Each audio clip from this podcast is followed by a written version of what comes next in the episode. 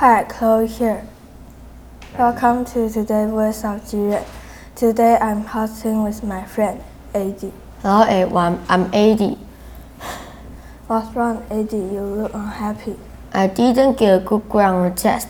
The teacher said I had a very bad attitude to my study.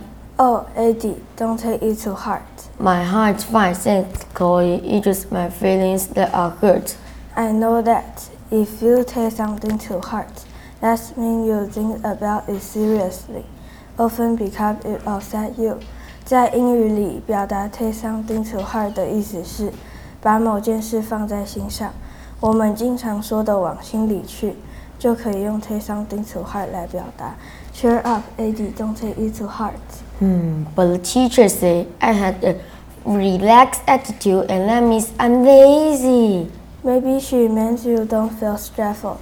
The teacher just want you to study harder at school. Really? Do you think so?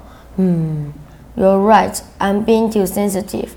I should study hard and improve myself. I will try my best. Exactly. Don't take it to heart. Just do it. Everything will be fine. Thank you, Chloe. You are really my good friend.